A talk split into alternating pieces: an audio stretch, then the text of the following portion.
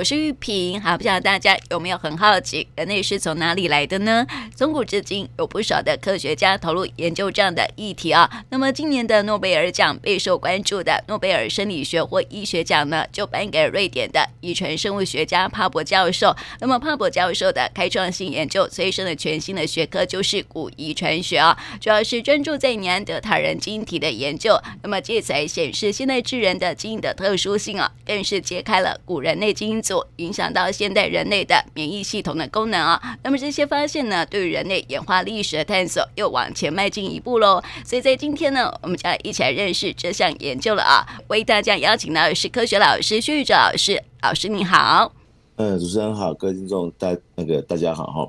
我想就如同刚刚主持人在前面的一个一个一个一个一个解说来说，我想对很多的听众。刚开始的时候，对于说，哎，奇怪，你只要长长期在听我们的的节目的朋友的话，你说，哎，诺贝尔的生理学医学奖不是应该颁发给跟医学有关的？比如说，我们前面在去年啊，有他们呃是颁发给去研究那种我们在红血球里面 负责运送氧气的血红素的一群科学家。嗯，那更早之前都是跟医学有关系的，好，医学是包含的疾病。那就那可是今年很特别，今年特说起来特别，就是因为它我们是诺贝尔生理学医学奖，所以生理学是跟人们人们的正常的，比如说我们今天吃东西啊，怎么消化的。那医学就是大家应该很熟悉，就是好，我今天这个生正常的身体有状状况的时候，我我可以用什么方式来去把我们的疾病做解除？可是竟然颁发给研究遗传，好那。我不知道各位听众听到“遗传”这个这个这个字眼哦，像像比如说“遗传”这个字眼，我通常会有时候问学生，学生马上的反应就是恐龙。嗯，嘿，恐龙，嘿，对对。那我问他们说，为什么恐龙？说老师，那恐龙灭绝啊啊灭灭绝之后，基本上就是下一个世代啊。好，我当然我问的对象是国国中生，因为他们会会学那个遗遗传的部分，所以。遗传这一块，我我觉得我要跟先跟听众朋友分享的是说，遗传它基本上跟我们的生殖不一样。比如说，生殖就是好，我们的爸我们的爸爸妈妈生下我们，这叫生殖嘛。嗯、那遗传呢？比如说以人人类来讲，我们会想说，哦，我们所知道的，从黑猩猩，然后从我们以前在历历史课本里面讲的山顶洞人呐、啊，好，那尼安德塔人呐、啊，然后到变成我们的人类。哦，这个一连串的很长期的演化过程，基本上就是我们在讲演化定义。嗯，所以很多人就会想说，那演化跟我们人现在人有什么关系？嗯，那为什么有些科学家一直想要去找说人类的祖先？哦，这是其实一般一般的民众会有常常会有这疑问是：啊，我们就就这样演化就很好了啊？我们就叫做智慧人，应该就。万物之灵，那为什么要去找寻更早期的祖先？在以往的科学家的确哦，他一直想要去找寻说我们人类从哪里来？哦，人类从哪里来？那呃，从最古早的就是挖那个，就是考古学家，我想听众应该常常会看到一些影片，考古学家然后去挖到一些的呃遗骸，然后去拼凑出来说哦，这个。这个遗骸大概是属于什么年代？到后来哦，我们有一就是我们的呃整个生物科学的技术不断的进步，我们就可以去透过 DNA 哦找到这个遗骸里面的还残留的 DNA 来去看说我们这个 DNA 里面的那种那种序列的配对，跟我们目前的人人们我们之间的序列的配对到底差异在哪里？因为讲白话就是 DNA 就是基因，我想讲这样可能比较白话一点。我跟以前的人跟现在人的基因差别在哪里？然后讲比较类似的话，就有可能说，嗯，那可能跟我们的亲缘关系比较接近，比较接近。那再往下走的时候，这时候就开始就是我讲讲到，呃，在呃这次颁颁给呃这个瑞典的遗传学家帕博，他们就开始去想说，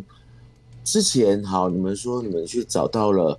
呃，可能是我们人类祖先的 DNA，但是竟然发现说，诶，这 DNA 啊，有可能是别的生物的 DNA，嗯，有可能是其他种类 DNA，并不是人体的 DNA，人类的 DNA。所以有时候在判读上就会出现了一些的误差。什么样误差？一个很有趣的是，我们以前在讲演化的时候就说，好，比如说我回到刚刚的恐龙，哦，恐龙灭绝之后，然后有接下来没有灭绝的生物启动了下一个新的世代。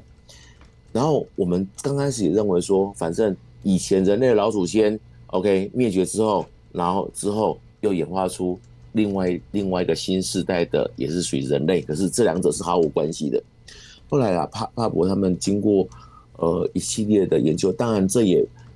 这也必须要归功在呃在我们在两千年啊，我们把人类的晶体整个把它定序出来，这个有绝对的关系。还有目前的我在一直在讲的分子生物学的技术一直在进步当中，所以让帕博这群科学家他们。在长期下来，他们就开始去找寻说，哎，什么叫做纯的 DNA？嗯，所以纯的 DNA 就是哦，真的是你比较不受污染的。结果就发现说，我们在人类细胞中，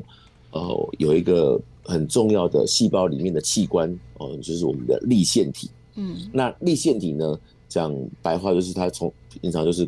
我们细胞里面的发电厂啦，能够产生能量。但是我们的粒线体呢，里面有。有它的基因存在，而这个基因不像我们的细胞核的基因这么的庞大，所以这个时候它就可以利用这个 DNA 比较少的少的基因序列，然后去做比对，然后再加上这个粒线体哈，在细胞里面不是只有一个哦，嗯，它基本上是相当多个，而且可以复制很快，所以听众朋友就想一想，你说你可以想象，我们可以先去不用找寻最复杂的那种基因的的比对，我们可以找说，哎，跟也在色细胞里面。跟人体有关的，我们叫立线体，它里面也有 DNA，嗯，那这个 DNA 又能够复制很多，所以这个时候会使它的基因的比对的速度加快了，嗯，好，那加快以后，他们发现过去一个很重要的的人人们，呃，应该说误，因为还没有发现，所以误解了一个观念，他们他们发现说，我们最早的人类的确是来自于非洲，没有错，可是呢。我们有两群比人类更早的、更早的呃人类的祖先，一群叫做尼安德塔人。我想这个，假如说我们在在国高中的历史课本，我记得好像有这个名词的样子。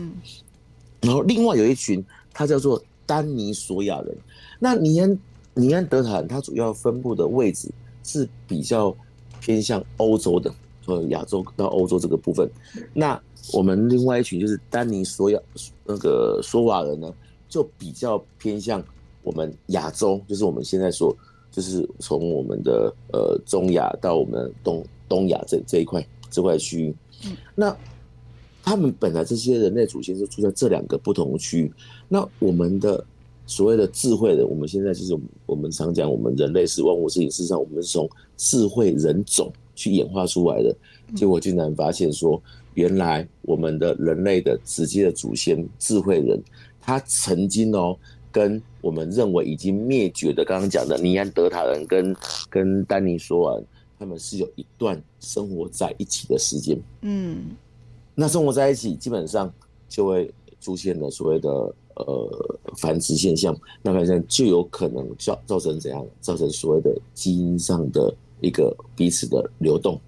嗯，我想这就是所谓的生殖，然后造成基因的流动，产生后后代嘛。嗯，那好了以后，这时候这这是他们很一个很重要的发现，说，哎，并不是灭绝就没事了，嗯，而是而是代表我们现在的这个可能留有我们之前人类老祖先这两群，哦，尼安德塔人跟丹尼索瓦人他们的基因在里面，这是相当相当特别的。然后相当特别之后，哦，刚好遇到了疫情。哦，就是我们的疫情从二呃二零一九年哦，我哦那个有时候会忘记什么时候记，我都记 COVID nineteen。嗯，哦，那个二零一九年到现在哦，二零二二年还正在呃呃，虽然我们生活已经恢复正常，但是还还是持续存在中。竟然发现说，哎，有一群人，有一群人，他基本上身上脚带着有尼安德塔人的其中一段基因，有一群人哦，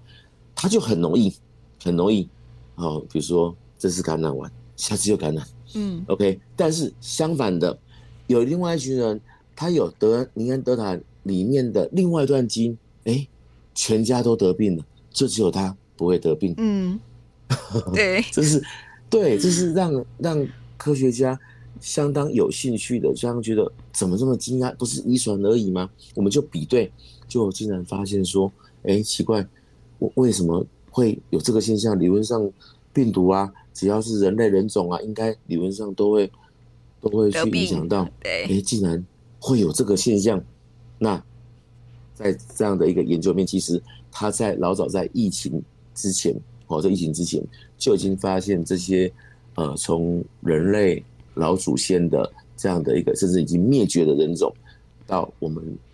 智慧人有基因的交流，而这个基因交流竟然跟免疫有关系。那时候他研究是这样。那今年呃，诺贝尔医学奖会颁给他，就是也发现说，哎，这个疫情的启动。有些科学家就是呃进一步去找寻，说哎，这里面好像有在这个那个帕德他所提到的说，哎，这个些基因跟遗传有关，真的是有临床上的一个实际上的证明。嗯，对，对呀，所以才会把他颁在今年颁颁颁给他。整个故事是这样来的。哦，对，我觉得真的是。好神奇哦！对 你知道科学就觉得说怎么会这么的神奇？然后你知道这个古代人哦，跟我们到现在的智慧人哦，他的那个呃延续性，还有就是说哈，他的关联性是这么的强大，这样子，而且还可还有跟病毒对很有关系这样。这个物种灭绝了，就有可能是它没办法适应当地的环境，没办法适应当地的，所以它灭绝了。嗯，就没有想到它在灭绝之前。基本上哦，跟我们的人类的比较直接的祖先智慧人，他们有一段时间共处，所以有一段长时间哦，这不是短，是长时间的共共处。我记得好像呃是三他他的文献里面写了三十万年左右，他们这段时间共处，自然就会有基因上的一个交流，然后智慧人活下来了，演化下来了，这个基因就不断的繁衍给后代。嗯，所以有时候我们会，当我们看到。这这样的一个一个一个一个奖项颁颁出来的时候，其实我们会会为什么我今天会想要分享给各位？我觉得所谓的遗遗传这概念，我们可能在观念上，我们不要把它局限说，就是考古学家那种观念。是以前我们在小时候看电影，就是哦戴个帽子，然后戴戴了几个榔头，然后 去去那个沙漠里面敲敲打打的。对对对对对，或是对于。考古学系哦，因为现在很多家长会会会帮孩子选那科。现在考古学系永远都是在那个很冷门中的冷门，因为考古学系那那科学那个想法就是阿里塔这被送命会，嗯，类似这种概念。可是因为现在的分子生物学技术相当相当的进步，就包含我们找到一段 DNA，甚至就可以知道说这个 DNA 到底是纯的还是有其他的。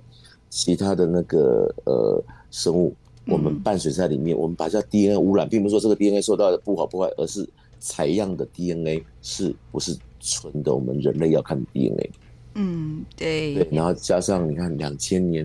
人类的基因组定序到现在二零二二年这二十二年之间，基本上整个呃生物科技它的演化呃它的进展是相当相当相当的快的。嗯，对。哦，所以你会发现在。不管是全世界，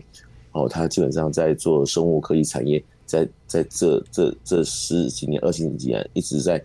一直在快速在在在运作中，嗯，然后让我们看到有这个现现象，那我们觉得说，哎、欸，奇怪，为什么全家他只有他没有得病？嗯，那为什么全家他他竟然一次中奖，还会两次？哦，是好，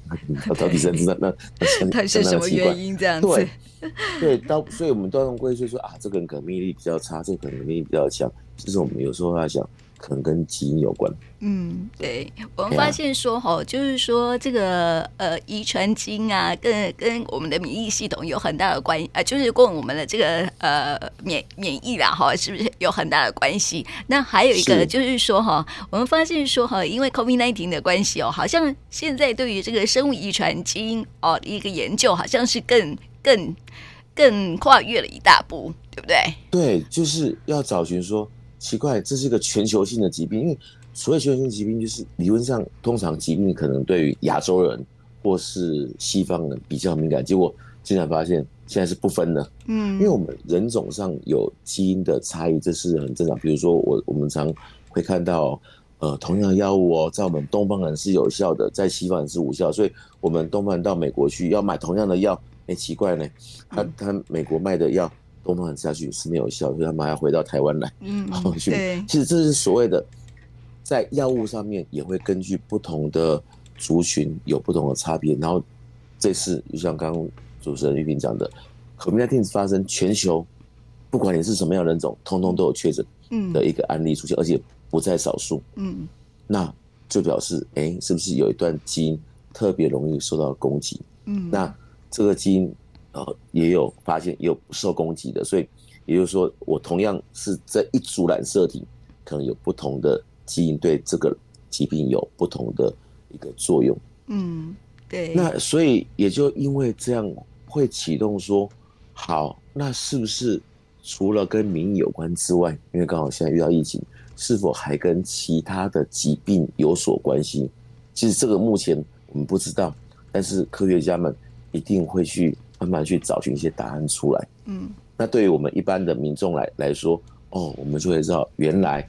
遗传的目的也可以走到像我们刚刚讲的类似这样的一个一个整个过程来了解，说有些奇怪为什么会有这个基因产生，嗯，可能或是呃这个疾病产生，可能跟我身体潜在基因或潜在的老祖先有所关联，嗯，这是一个有趣的现象，是这样来的。对对对，然后呢，我相信科学家哈未来会不断的发现哈这个人类的基因的一个状况的对现代人类的一个影响，然后其实我们的这个、嗯、呃，就像刚刚说的嘛，我们的身体状况啊，其实也还是受到这个遗传基因的影响哈，就像恐龙啊，它的基因还是会普遍存在在我们现在的物种里头一样嘛，对不对？是。对，然后只是当当时候是因为涉及到技术方面，所以我们变成是未知。可当慢慢的一些发现技术慢慢的进步的时候，这些以往未知的就变已知。嗯，那已知之后，我们就能够解开一些谜题。那解开谜题之后，其实我们就会想办法说，好，那既然这个基因假设是造成坏的，那我们该如何去做修补的动作？嗯，好，那假设基因是好的，我们如何去把这个基因所产生的性状去把它增强出来，嗯，其实我觉得现在的生物科技它能够进展到如此，是一一件蛮蛮蛮蛮重要的事情，对人人类的健康，所以我们人们的健康才会不断的被往后延续这样子。嗯、对呀、啊，对呀、啊，所以哦，一个 COVID-19 的这个疫情啊，哈，其实也让也让科学的研究不断的进步这样子，而且还进步的还蛮蛮快速的。对，而且像一些很冷门的部分。然后竟然，哎，他可以，他可以受到这个诺贝尔医学奖的委员们的肯定，嗯，这是相相当相当特别，嗯，对呀，对，所以在今天哈，也告诉大家，今天今年的诺贝尔奖的生物与医学奖哈的一个得主哈，他的研究的方向哈，也带听众朋友来了解人类的基因哦。那么今天呢，就谢谢歌珏老师、谢谢张老师来到我们节目当中，谢谢你，嗯，谢谢大家，嗯，拜拜。